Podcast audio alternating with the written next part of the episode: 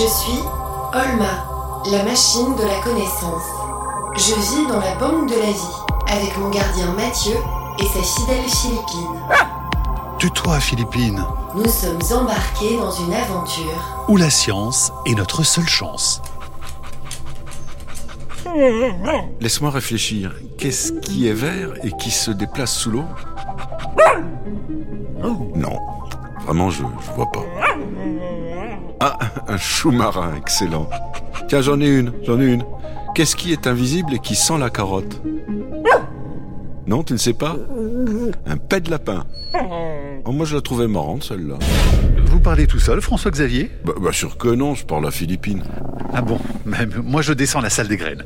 Avec Olma, on a rendez-vous avec Marc Dufumier. C'est un agronome, autrement dit un spécialiste de l'agriculture, qui vient nous expliquer comment poussent les plantes. Ok, à tout à l'heure. Niveau moins 15, Rodrigo.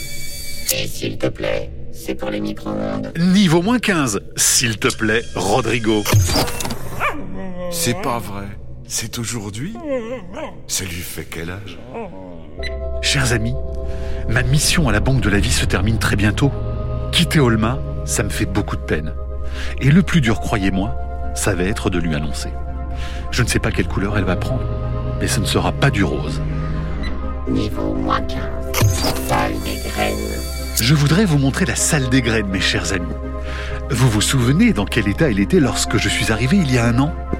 Il y avait des flaques partout. Les graines mouraient et la banque était menacée par la hausse des températures. Aujourd'hui, tout est différent. Il n'y a plus aucune flaque, la température est au bon niveau, à moins 18 degrés Celsius, et tout cela, c'est grâce à Olma. Les graines sont sauvées, Mathieu. Olma, je ne t'avais pas vu. Je n'aurais rien pu faire sans toi. Tu peux être fier. Tu sais, il faut que je te dise quelque chose. Tu vas partir. Tu es au courant? Oui. Et ça me rend... Rouge, nuance 750. Triste. Mais je ne veux pas m'en aller, Olma. Moi non plus. Mais le gardien ne peut pas rester plus d'un an. C'est la règle. Je veux rester avec toi. Mathieu, qu'est-ce que c'est que ces gouttes d'eau qui coulent de tes yeux? C'est... Non, c'est rien. C'est mon anniversaire aujourd'hui en plus. Bah, tu parles d'un cadeau regarde Mathieu Marc Dufumier arrive et nous avons des questions à lui poser. Niveau moins 15. Salle des graines. Bonjour Mathieu, bonjour Olma. Ouh, qu'est-ce qui fait froid ici là? Bonjour Marc. Allez, entrez, Marc. Bienvenue. Ah, voilà la fameuse salle des graines. Ben, c'est du beau travail. Bravo à vous deux. Marc, est-ce qu'il existe d'autres banques de graines comme ici, ailleurs dans le monde? Celle-ci, hein, pour être honnête, essaye de concentrer l'ensemble des variétés et des espèces existantes dans le monde en un seul lieu, au frigo. Alors donc, il n'y en a pas d'autres comme celle-là. Mais effectivement, localement, on peut trouver des banques secondaires, je dirais, pour telle ou telle espèce qui existe dans le monde sous la forme de frigo. Mais alors, Marc, une plante, ça pousse comment exactement? Et pourquoi est-ce qu'on en voit si peu ici au Svalbard? Alors, Svalbard, il fait trop froid précisément pour que la graine pousse. Mais une graine, c'est la forme de défense des plantes pendant que la saison n'est pas favorable à leur croissance. Et quand la saison redevient favorable à la croissance, la graine va germer, développer une partie aérienne, une partie racinaire. Mais la graine, c'est une réserve d'énergie pour que la plante puisse sortir et commencer à avoir accès au soleil. Marc, une plante n'a besoin que de soleil pour vivre? Non, elle a besoin de soleil parce que l'énergie que nous trouvons dans notre alimentation qui vient de la plante, ça vient de l'énergie solaire. Mais pour que la plante puisse intercepter cette énergie solaire et fabriquer, vous savez, le, le sucre, l'amidon, les lipides, la ration énergétique de notre alimentation, il faut que la plante ait accès à de l'eau. Et l'eau, elle le trouve dans le sol. C'est l'eau de pluie. Mais encore faut-il que l'eau de pluie, au lieu de ruisseler, s'infiltre dans le sol et soit emmagasinée dans le sol à disposition des racines pour que la plante puisse transpirer de plus en plus longtemps, pour accroître la photosynthèse de plus en plus longtemps et nous assurer une alimentation convenable. Une plante transpire Et oui, la plante, elle est comme nous. Plus il fait chaud, plus il fait sec, plus il y a du vent, plus elle transpire. Mais elle a un avantage sur nous, la plante. C'est que nous, quand il fait chaud, on transpire et on doit tout de suite boire, sinon on se déshydrate. Mais la plante, elle, si elle ne trouve pas assez d'eau à boire dans le sol, eh ben, elle peut arrêter de transpirer, éviter de se déshydrater, donc elle va survivre. Alors évidemment, ça peut durer quelques jours, quelques semaines pour quelques plantes, très rarement quelques mois. Mais la plante parvient effectivement, grâce à ses tissus ligneux, on dit, à ne pas se déshydrater, à résister malgré la hausse de température, parce que cessant de transpirer, évidemment la température augmente. Et Marc, sous le sol, les racines, ça ressemble à quoi alors? Alors les racines, effectivement, quand la graine a germé, il y a une partie aérienne qui utilise l'énergie solaire, et elle utilise l'énergie solaire pour développer des racines, et les racines dans le sol vont précisément aller chercher l'eau dans le sol, l'eau et des éléments minéraux. Mais en premier lieu, l'eau de pluie qui s'est accumulée dans le sol. Les racines, ça sert à aller chercher de l'eau et des éléments minéraux. Et un sol fertile, qu'est-ce que c'est? Alors un sol fertile, c'est des sols qui sont riches en éléments minéraux, vous savez, le calcium, le potassium, le phosphore, certains oligo-éléments dans le sol, mais c'est aussi un sol qui est capable de retenir l'eau pendant longtemps, l'eau de pluie en question dont on parlait tout à l'heure, et permettre à la plante de transpirer plus longtemps. Donc un sol fertile, c'est pas qu'une richesse minérale, c'est aussi une capacité d'emmagasiner et de conserver l'eau pour la mettre à disposition des plantes. Chut Qu'est-ce qui se passe? Vous entendez ce bruit? Je crois que ça vient de derrière l'étagère. Ah oui, c'est ça. Mais qu'est-ce que c'est que ce truc? Ça ressemble à un moteur ou peut-être à une batterie. C'est encore une expérience de François Xavier. Ne faites pas attention. Oh, tu as raison, Olma. Ne nous laissons pas déconcentrer. Marc, dans le sol, là où poussent les racines, il doit y avoir beaucoup d'animaux Ouh là là, alors dans le sol, vous en trouvez beaucoup. Alors il n'y a pas que des animaux, il hein, faut pas oublier qu'il y a des microbes, des bactéries, il peut y avoir des champignons. Alors les animaux, je vous raconte pas, il y a des colamboles, il y a des cloportes, il y a des mille pattes.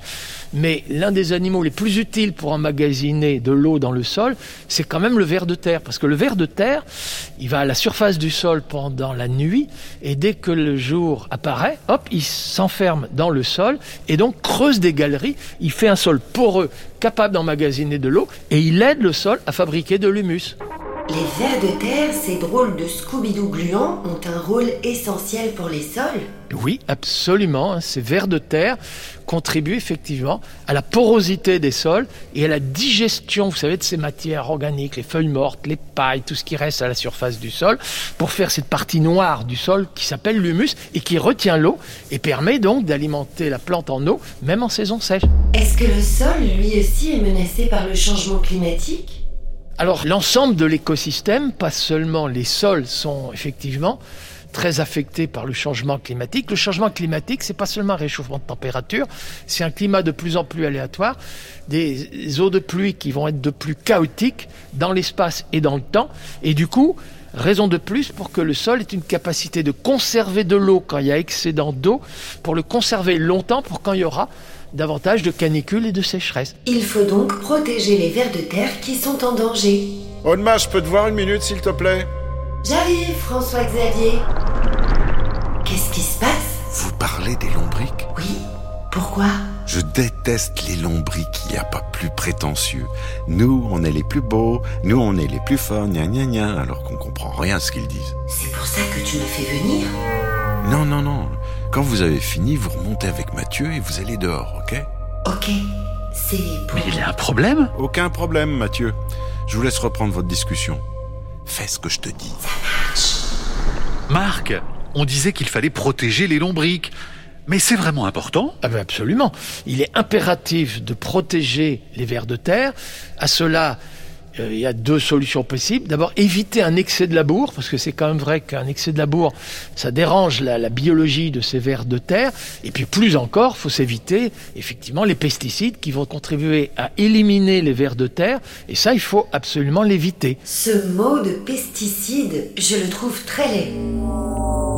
Les pesticides, ce sont les ennemis des sols Le mot cide, ça veut dire que ça tue. On éradique tous les ravageurs et les agents pathogènes des cultures avec des produits en cide. Le problème, c'est qu'on n'éradique pas que cela, on éradique aussi des insectes, des herbes et autres très utiles. Donc l'agriculture moderne de demain va éviter l'emploi de ces produits pesticides. Ça ne se fera pas du jour au lendemain, mais on va désormais devoir vivre avec les insectes ravageurs, vivre avec les champignons pathogènes, mais réduire leur prolifération et réduire leur ravage avec des variétés justement qui tolèrent la présence de ces insectes ravageurs, de ces agents pathogènes, en diversifiant les espèces et les variétés dans un même champ, ou en tout cas dans un même terroir, pour que un ravageur, quand il veut passer d'une espèce à une autre, trouve des barrières végétales qui vont empêcher leur prolifération. On a des solutions. Est-ce que vous pensez que dans le futur, l'agriculture va beaucoup changer? Alors, impérativement, elle va devoir changer à cause du réchauffement climatique et impérativement, elle va devoir changer à cause d'effectivement de la faim, de la malnutrition, des mouvements migratoires, beaucoup de paysans qui n'arrivent pas à s'en sortir. Il est impératif qu'on cesse d'exporter des produits bas de gamme, qu'on laisse la chance aux paysans du Sud de développer leur propre agriculture avec une diversification des espèces et des variétés. Et chez nous, il nous faudra peut-être produire moins, mais peut-être mieux. Mieux, ça veut dire sans les produits pesticides, moins d'énergie fossile et par contre une meilleure utilisation de l'énergie solaire, des éléments minéraux du sous-sol. On va mieux utiliser les abeilles, on va mieux utiliser les mésanges, on va mieux utiliser les carabes. On n'aura plus besoin de tous ces produits pesticides. C'est possible. Et on va sauver les vers de terre. Ouais Qui c'est les plus forts? Évidemment, c'est les vers Merci beaucoup, Marc. Conversion des connaissances. Transfert de l'énergie.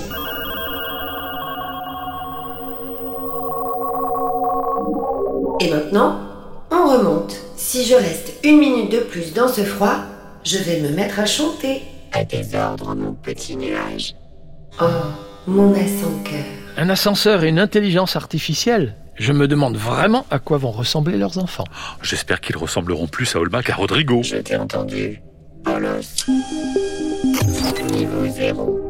Rez-de-chaussée. Mathieu, viens avec moi. Je te suis. Joyeux, anniversaire, Mathieu Joyeux anniversaire Mais qu'est-ce qui vous l'a dit? Bah, Philippines, bien sûr. Tiens Mathieu, j'ai un cadeau pour toi. Oh, merci Linda Qu'est-ce que c'est? C'est un livre de recettes que j'ai écrit. Poisson pané, solmenière, euh, beignet de crevettes, euh, plein de trucs. Alors moi je savais pas que c'était votre anniversaire, Mathieu. Mais permettez-moi de vous offrir ce petit cadeau quand même. Tiens, mais ça a une drôle d'odeur. Oui, c'est du compost à lombric. J'en ai toujours avec moi. C'est excellent pour faire pousser les plantes. Et allez, encore les lombriques. Pff, De toute façon, il y en a que pour eux. Oh, merci Marc C'est très original comme cadeau d'anniversaire. Moi aussi, j'ai un cadeau pour toi, Mathieu. C'est une... C'est une graine. Une graine de quoi? Une graine de rosier. C'est une variété qui s'appelle Rose Astronomia. Ce sont des roses de quelle couleur? Rose, nuance 510. Comme quand tu es heureuse? Mathieu, tu as encore ces gouttes qui coulent de tes yeux? Je la planterai chez moi. Et on sera encore un peu ensemble. Joyeux anniversaire, Mathieu. Joyeux anniversaire, mon ami.